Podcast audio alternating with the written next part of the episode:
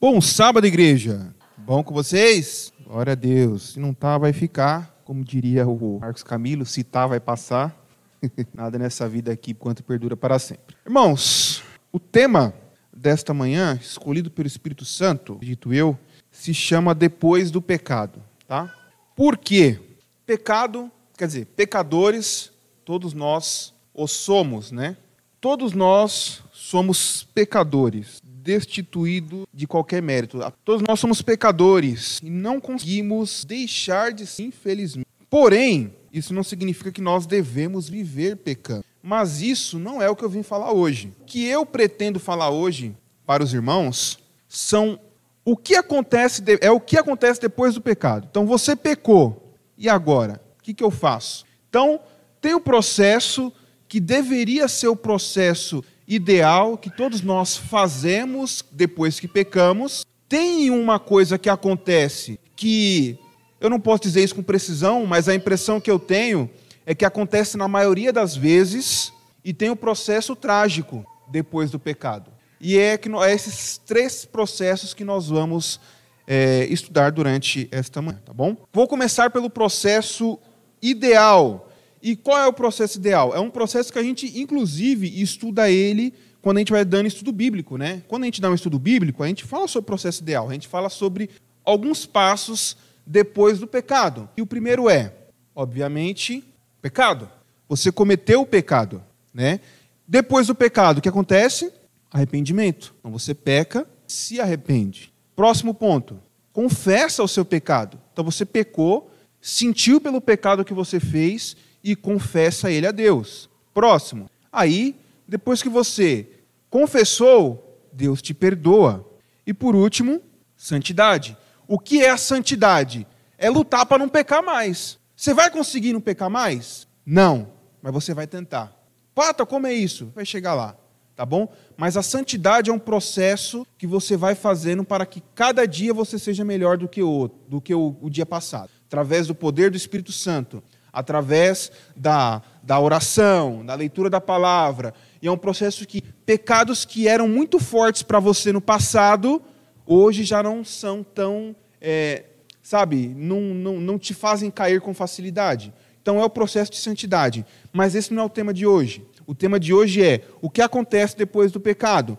E esse aqui é o cenário ideal. Então, quando você peca, você se arrepende, confessa, recebe o perdão e aí depois procura andar em santidade. Entretanto, onde é que a gente encontra isso? Porque eu posso estar falando isso da minha cabeça. Passa o próximo, por favor, Esther. Abra a Bíblia de vocês no livro de 1 João. 1 João, capítulo 1. 1 João está no finalzinho da Bíblia, antes de Apocalipse, depois de Pedro. 1 João, capítulo 1. Amém? Versículo 7 até o 10. Diz assim: é...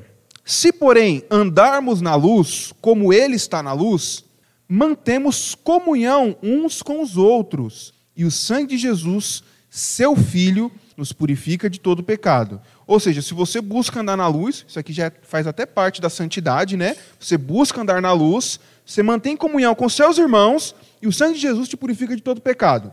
Versículo 8: Se dissermos que não temos pecados nenhum, a nós mesmos nos enganamos e a verdade não está em nós. Ou seja, todo mundo é pecador. Todo mundo já pecou. Versículo 9. Porém, se com, o porém foi eu que adicionei aqui, tá? Se confessarmos os nossos pecados, ele é fiel e justo para nos perdoar dos pecados e nos purificar de toda injustiça. Você confessa o seu pecado, aí sim vem o perdão, tá bom? Versículo 10. Se dissermos que não temos cometido pecado, fazemos-lo mentiroso e sua palavra. Então, aquele processinho que eu falei, está no estudo bíblico ouvindo a voz de Deus, tá bom? Acho que é o 6 ou 7. Então, bíblico, tá? Vamos para o capítulo 2 agora, versículo 1. Pode passar mais, por favor, Esther. Diz assim: Filhinhos meus, estas coisas vos escrevo para que não pequeis. Todavia, se alguém pecar, temos advogado junto ao Pai, Jesus Cristo, o justo.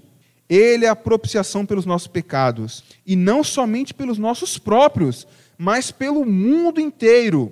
Ora, sabemos que temos conhecido por isso, se guardamos os seus mandamentos. Aquele que diz, eu conheço, e não guarda os seus mandamentos, é mentiroso, e nele não está a verdade. Então aqui ficou bem claro que aquele processo descrito no slide antigo é esse: você peca, se arrepende, confessa os seus pecados, recebe o perdão e depois, depois você anda na luz, depois você guarda os mandamentos de Deus, para que você não peque mais. Santidade, tá bom?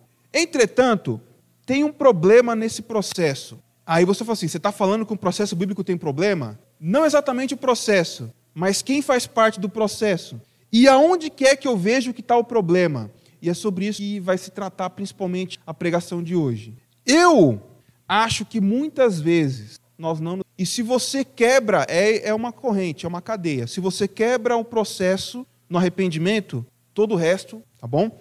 E aí, como que eu fico pensando? Porque assim, eu fiquei pensando, como que eu sei se eu estou arrependido? Por que eu estou arrependido? Será que a gente, a gente não se pergunta essas coisas às vezes? Às vezes a gente peca, a gente se sente mal, a gente fica triste, a gente fica para baixo, mas tem que se perguntar é, o que está motivando esse sentimento que está de mim? Se você não tem resposta para essa pergunta, porque o seu arrependimento pode não pode ser outra coisa. Porque muitas vezes você não se pergunta por que você está arrependido. E aí você sabe por que pode você estar chorando, pode saber por que por medo. Medo de quê? Medo de ir para o inferno. Um tempo, muito tempo atrás, lá nos Estados Unidos, tinha uma pregação muito forte. Eles faziam o inferno um lugar tão ruim, tão ruim, tão ruim, que as pessoas ficavam com medo. Eles enchiam a igreja falando do inferno, um lugar onde você é sempre, onde o verme nunca morre. Falavam, meu Deus, eu não posso ir para o inferno. Por que, que as pessoas perdiam? Eu me peguei pedindo perdão por interesse. Esses dias. Prestem atenção, parece nobre. Sou pecador e pecado, e aquilo angustiava. E aí, sabe o que eu pensei na minha cabeça? Eu preciso me arrepender do pecado. Por quê? Porque eu, se eu continuar pecando e eu, eu quero ir para o céu, é legal, mas tá, eu quero o céu com a minha filha. E o que, que eu estou deixando para trás? é verdade. Mas assim, eu estava pensando na minha família, né? Eu usei a filha porque a filha é mais forte, mas eu estava pensando na minha família. Mas mesmo assim, vamos supor que eu. Vamos colocar aqui a mulher e a filha. O que, que eu estou deixando para trás? O que, que eu estou deixando para trás? Jesus! Jesus! Se você pede perdão porque você tem medo de ir para o inferno, se você pede perdão porque você quer ir para o céu para sua família, e Jesus? É como se eu estou indo para o céu por interesse. Eu vou para o céu porque lá tem ruas de ouro, porque eu vou viver para sempre, porque é um lugar onde não vai ter mais lugar nem morte, nem pranto, nem choro, nem dor. As primeiras coisas passaram. É lindo, maravilhoso. Eu não amo Jesus? Eu não quero ir para o céu por causa de Jesus? O sacrifício que. Eu só vou estar no céu por causa de Jesus. E ele é sempre. Se o seu arrependimento está no lugar errado, problema. Abra a Bíblia de vocês, Salmo 51. E isso aqui é uma das coisas mais lindas. É por isso que Davi, Davi, o homem que matou seu amigo, Davi, o homem que adulterou, que mentiu para o povo, é por isso que ele é o homem segundo o coração de Deus. E a gente vai descobrir por quê. 51, versículos 1 e 4 primeiro. 1 ao 4, perdão. A gente vai ler bastante a Bíblia, tá? Vou ler então. Compadece-te de mim, ó Deus segundo a tua benignidade e segundo a multidão das tuas misericórdias, apaga as minhas transgressões. Lava-me completamente da minha iniquidade e purifica-me do meu pecado, pois eu conheço as minhas transgressões e o meu pecado está sempre diante de mim. Pequei contra ti, contra ti somente, e fiz o que é mal perante os teus olhos, de maneira que serás tido por justo no teu falar e puro no teu julgar. Isso aqui é uma confissão. Ótimo. Mas por que, que Davi está confessando? Por que, que ele está? Porque ele está arrependido. O que motivou esse arrependimento dele? Versículos 10 a 12. Cria em mim, ó Deus, um coração puro e renova dentro de mim um espírito inabalável. Olha só por que, que ele estava arrependido. Não me repulses da tua presença e nem me retires o teu Santo Espírito.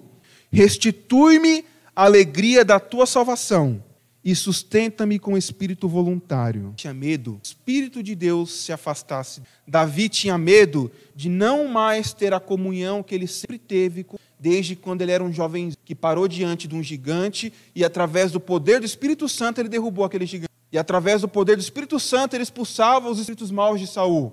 E através do Espírito Santo ele guiava aqueles valentes para lutarem por Israel.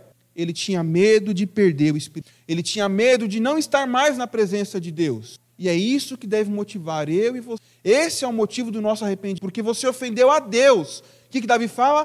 Pequei somente contra ti. Se você for analisar a fundo, dizem esse mérito, a Batseba, ela não foi polícia. Ele matou um homem, ele adulterou, ele não pecou somente, mas era o que ele sentia no coração. Quem mais ele tinha ofendido era Deus, tinha salvado, que o tinha, que o tinha erguido a ele como rei. E esse deve ser o nosso sentimento. Eu pequei somente contra Deus, e é contra ele que eu tenho, é, é para ele que eu tenho que pedir perdão. E muitas vezes, o nosso sentimento, qual foi a última vez por ter pecado a Deus? Já ouviu a música do Iglesias? É feliz quem já chorou. Se seu arrependimento, seu arrependimento deve ser motivo por amor a Deus, ou então ele é motivado por egoísmo. Porque se eu estou arrependido, se eu, se eu estou pedindo perdão porque eu não quero perder o céu, que eu sou interesseiro, o céu, não quero Deus. Se eu estou com medo do inferno, não é porque eu amo a Deus, é o egoísmo meu. É porque eu não quero ir, eu, tá vendo? É sempre eu, eu quero ir para o céu, eu não quero ir para o inferno. É como se é, alguém traísse a sua esposa, disse perdão para ela porque você não quer perder a sua esposa. Você não está preocupado se ela é chateada, magoada, feriu ela. Não, você está preocupado com você. Minha esposa, vou perder. Sei lá o que passa na cabeça de algumas pessoas. Então muita gente trata Deus assim, preocupado com o que vai acontecer com você e não com o que está passando. Agora vem a segunda parte. A primeira parte é pecado, arrependimento, confissão, perdão. E aí, como eu disse, vem depois o pecado o que, eu quero dizer com isso? É, vamos ler Salmos 32. Está no 51, volta aí para 32. Salmos, capítulo 32, versículos 1 até o 4. Tá? Diz assim: Bem-aventurado aquele cuja iniquidade é perdoada, cujo pecado é coberto. Bem-aventurado o homem, quem o Senhor não atribui iniquidade, e em cujo espírito não há dolo. Enquanto eu calei os meus pecados, envelheceram os meus ossos pelos meus constantes gemidos todo dia. Porque tua mão pesava de mim de dia e de noite, e o meu vigor se tornou em sequidão de estio. Muitas vezes a gente não consegue confessar porque a gente não está arrependido. Aí fala assim, por que, que você não está arrependido? Porque arrependimento, ele é, precisa de uma coisa para você estar realmente arrependido. Você sabe o que, que é? Deixar de praticar. E muitas vezes nós nos sentimos mal eu sei que eu estou fazendo alguma coisa errada, mas eu não deixo de praticar. Eu sei que o que eu estou fazendo não é certo, mas eu não deixo de praticar. E se você não deixa de praticar, você não está arrependido. E muitas vezes isso acontece. Deus, como aqui diz aqui, ó, enquanto eu calei os meus pecados, envelheceram os meus ossos. Ou seja, fiquei deprimido, desanimado, doente, porque eu não conseguia confessar o meu pecado, porque eu não estava arrependido. E aí, a pergunta vem: por que eu não consigo largar o pecado que eu estou? Se eu sei que ele é mau, se eu sei que é por causa do meu pecado que meu corpo está desfalecido, e a mão do Senhor pesa em cima todo dia, dizendo: Você está. que nos impede de nos arrepender? Medo. Que tipo de medo é esse? Medo de perder os benefícios que o que o pecado traz. Porque muitas vezes você pode estar fazendo um pecado que ele te traz algum benefício. Então, pode ser algum sei lá, você está conseguindo desviar alguma verba, você está, sei lá, tendo um namoro ilícito, você está, não sei, fazendo alguma coisa que você sabe que é errado, mas ela te dá coisa e você tem de perder aquilo que o pecado te traz, aquele benefício. E o pior é isso: o medo das consequências fica mais amor ao mundo. A Bíblia de vocês em 1 João. 1 João, capítulo 2. Isso é muito comum, irmãos não conseguir a, a, abandonar o pecado porque tem medo do que pode acontecer depois. Você tem um benefício tão grande. A minha empresa ganha tanto dinheiro no sábado, por que, que eu vou fechar ela? Você tem medo. 1 João capítulo 2, versículo e 17. 1 João capítulo 2, versículos 15 e 17. Diz assim: Não ameis o mundo, nem as coisas que há no mundo. Se alguém amar o mundo, o amor do Pai não está nele. Porque tudo que há no mundo, a concupiscência da carne, a concupiscência dos olhos e a soberba da vida, não procede do Pai, mas procede do mundo. Versículo 17. Ora, o mundo passa, bem como a sua concupiscência. Aquele, porém, que faz a vontade de Deus, permanece eternamente. Não vale a pena. Por mais que esse não seja o motivo correto, porque pensar assim, não vale a pena pecar, o mundo passa, a gente volta para onde? Para o interesse. Ah, não vale a pena ser pecador, porque o mundo passa, mas Cristo para sempre, então vou para Cristo. Interesse. Mas mesmo não sendo motivação correta, Deus fala: presta atenção, o mundo passa. Tudo isso que, todo esse benefício do pecado vai te levar para um lugar não vale a pena. Então, se você tem medo das consequências que o pecado pode trazer ao você abandonar ele, ore a Deus, pedindo para que ele te dê força, porque não vale a pena. Tem um outro motivo para você não conseguir abandonar o pecado, e esse aqui é um dos piores, que é a falta de força moral e espiritual. Pecado acariciado ou pecado de eu sei que é errado. Eu quero largar. Disposto a. Não estou com medo disso. Consigo. Está impregnado em mim. É mais forte do como vencer esse pecado. Como vencer um pecado acariciado. Como vencer aquele pecado que você odeia ele, mas não consegue colocar ele para longe de você. Parece que ele te persegue, quando na verdade é às vezes você que está perseguindo ele. Eu separei aqui alguns versículos. Primeiro está em 1 Coríntios capítulo 10, versículo 12 e 13. Então você estava aí em João, volta um pouco para Coríntios, tá bom? A Bíblia de vocês, 1 Coríntios capítulo 10. 1 Coríntios, primeira carta de Paula à igreja de Corinto, capítulo 10, versículos 12 e 13. Diz o seguinte: Aquele que, pois, pensa estar em pé, veja para que não caia. Aqui, Paulo dá um conselho antes do pecado. Ó, você está em pé? Cuida, porque depois é difícil. Versículo 13: Não vos sobreveio tentação que não fosse humana, mas Deus é fiel e não permitirá que sejais tentados além das vossas forças. Pelo contrário, juntamente com a tentação, proverá livramento, de sorte que possais suportar. Então, primeiro ponto, fé. Por quê? Porque se Deus está dizendo que é possível vencer o pecado, mesmo, de, mesmo aquele que anda grudado em você, mesmo aquele que você julga não ter força para vencer, Deus está dizendo que você pode. Glória a Deus. Então, se você pode vencer o pecado, falta-lhe de acreditar na palavra de Deus. Porque se eu digo que eu não consigo vencer um pecado, então Deus é mentiroso. Porque ele diz que junto com a tentação vem o poder para vencer ela. Hebreus, capítulo 4, versículos 15 e 16. Tá bom, tenho fé, acredito, mas o que, que eu faço? Hebreus 4, capítulo 4, Hebreus, versículos 15 e 16. Hebreus, capítulo 4, versículos 15 e 16. Vou ler, diz assim: Misericórdia, estou esperando então. Hebreus, capítulo 4, versículos 15 e 16. Amém, glória a Deus. Diz assim: Porque não temos sumo sacerdote que não passa a compadecer-se das nossas fraquezas, antes foi ele tentado em todas as coisas a nossa semelhança, mas sem pecado. Acheguemo-nos, portanto, confiadamente, olha a fé aí, junto ao trono de graça, a fim de recebermos misericórdia e acharmos graça para socorro em ocasião oportuna. E aqui eu quero falar algumas coisinhas. Primeiro, versículo 15 diz: Jesus Cristo é aquele que pode te ajudar, porque ele foi tentado em sacerdote excelente que nos conhece. É duro você chegar para conversar com alguém sobre um problema, sei lá, falar para o Bill Gates que você não está conseguindo pagar a sua conta. Bill Gates não sabe nem quanto que ele gasta de Não há empatia. Ele não tem noção daquilo que você está passando. Jesus conhece porque na carne passou por todo. Porém, sempre. Então, temos um sumo sacerdote que pode nos ajudar porque ele conhece os nossos problemas. E aqui vem um ponto. A graça, apesar de ela, é, que fala para que acheguemos-nos ao trono da graça. Ou seja, é necessário que você faça alguma coisa.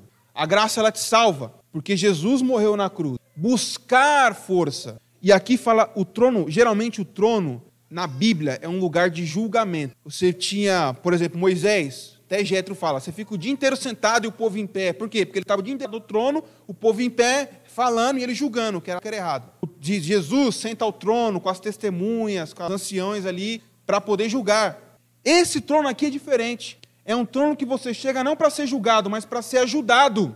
E a outra coisa interessante do versículo é: para acharmos graça para socorro em ocasião oportuna. Que ocasi... Quando é a ocasião oportuna?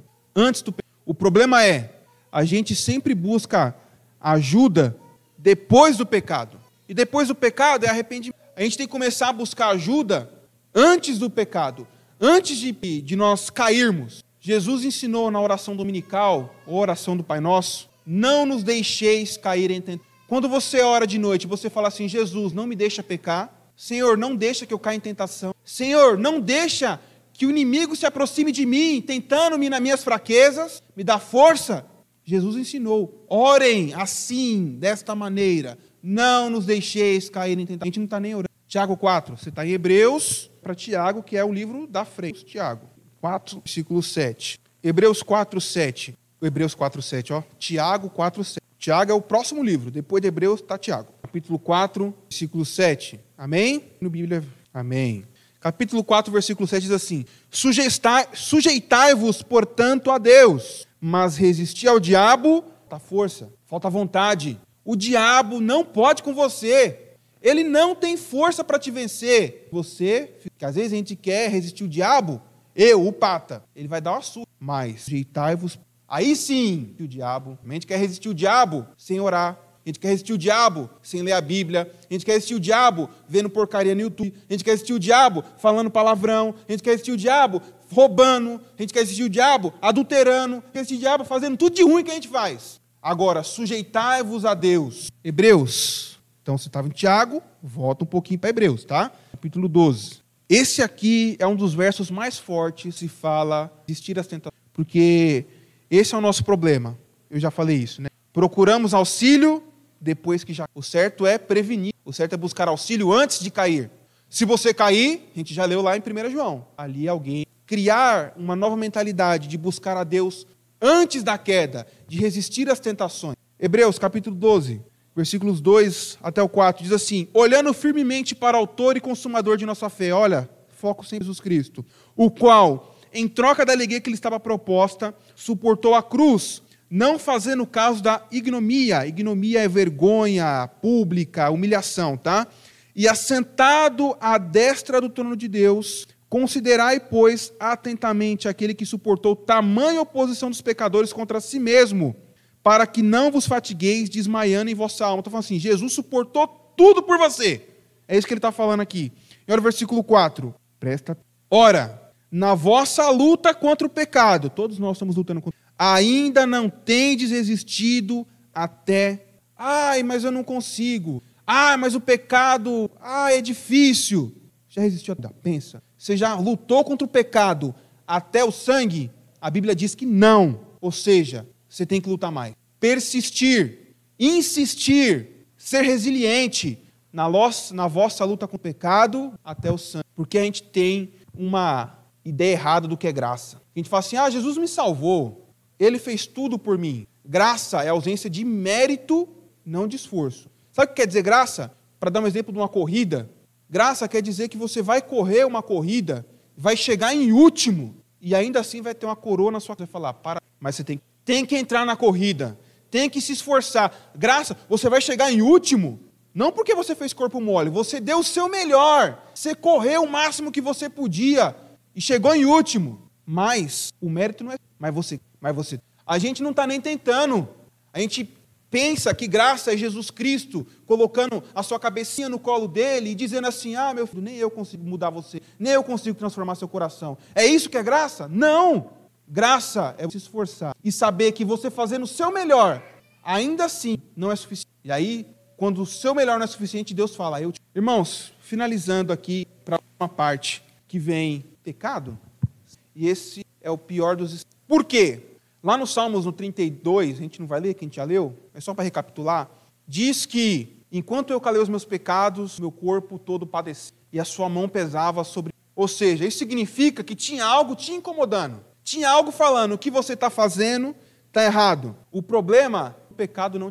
Eu estou falando aqui, e talvez algumas leis possam ser duras, mas se você se sente incomodado pelo que eu estou falando, amém por isso. Porque o Espírito Santo está falando, você precisa mudar de vida. O problema é quando eu acho que está tudo bem. Quando eu calo os meus pecados e eu não me incomodo mais. Quando o pecado já não é Mateus capítulo 12, ver em casa. Diz assim: Todo pecado, toda ofensa será perdoada, todo pecado, toda contra o pai e contra o filho.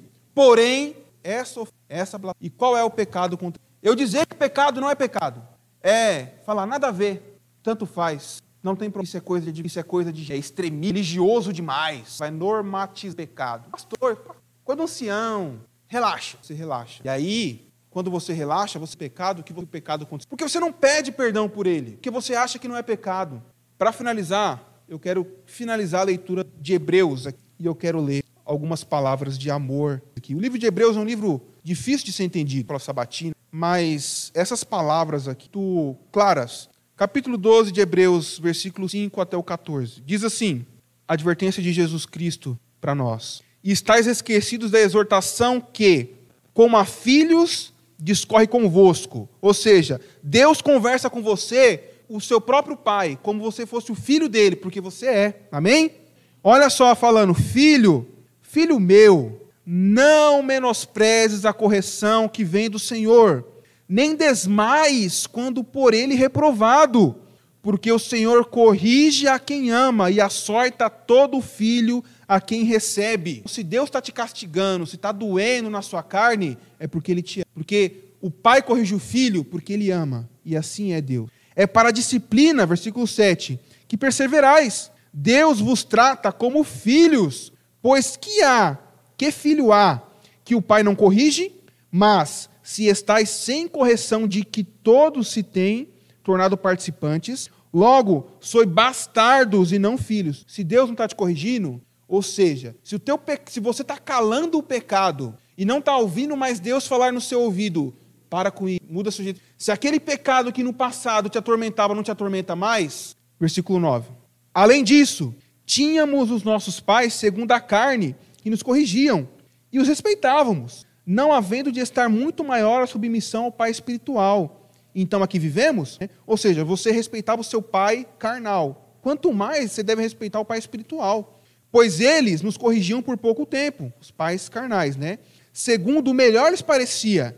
Deus, porém, nos disciplina para aproveitamento, a fim de que sermos participantes da sua santidade. Deus te corrige porque Ele quer que você seja santo. Toda disciplina, com efeito, no momento não parece ser motivo de alegria, mas de tristeza. Ninguém gosta de tomar puxão de orelha. Ao depois, entretanto, produz fruto pacífico aos que têm sido por ela exercitados. Fruto de. Você pode até não gostar de ser chamado a atenção, mas você sabe que precisa ser, porque isso dá fruto. Por isso, versículo 12: restabelecei as mãos decaídas, levanta suas mãos para o céu, e os seus joelhos Fique em pé, irmão, os seus joelhos tropegos, e fazei caminhos retos para os seus pés, para que não se extravie o marco, antes seja curado. Versículo 14: Segui a paz com Deus e a santificação, sem a qual ninguém. Deus fala, se não fosse, eu quero que você segui a paz com identificação, sem a qual, e o que é santificar? Você não vai conseguir. Corrida, lembra? Porque não é mérito tentar e o grande problema é que, se você viu tudo isso, se você leu tudo isso e ainda pensa que o seu pecado não é pecado, eu vou pedir para você abrir. Não, pode passar, não. volta uma. 1 Tessalonicenses capítulo 5, versículo 19. Não apaguei a voz do Espírito. E o último versículo que a gente vai ler essa noite. noite ó. Esta manhã, esta tarde já, já são de quatro.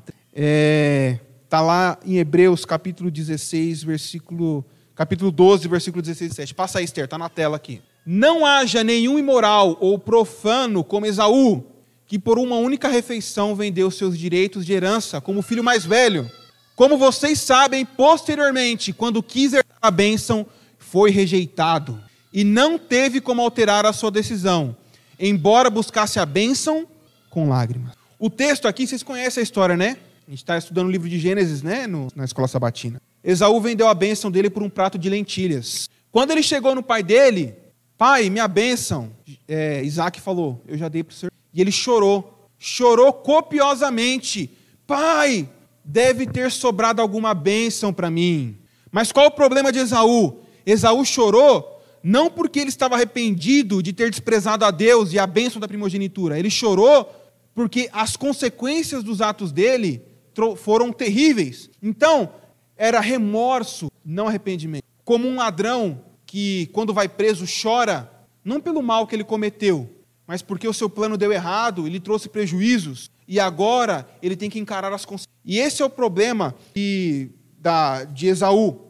As pessoas que agem como Esaú são pessoas que se importam mais com as consequências do que com seus atos. São pessoas que, em nome da fama, do poder, do sexo, do dinheiro, fazem tudo o que fazem e choram quando dá errado. São pessoas que choram porque, porque, porque perderam dinheiro, porque tiveram prejuízos, mas não conseguem derramar uma lágrima. E se essa mensagem encontrou lugar no seu coração, não despreze a voz do Espírito. Não entristeça o Espírito Santo. Não apague o Espírito Santo. Porque Deus ainda quer esteja ao lado dele. Mas cada vez que você deixa o pecado vencer ele mais forte, então, por favor, não deixe. Ele já está derrotado.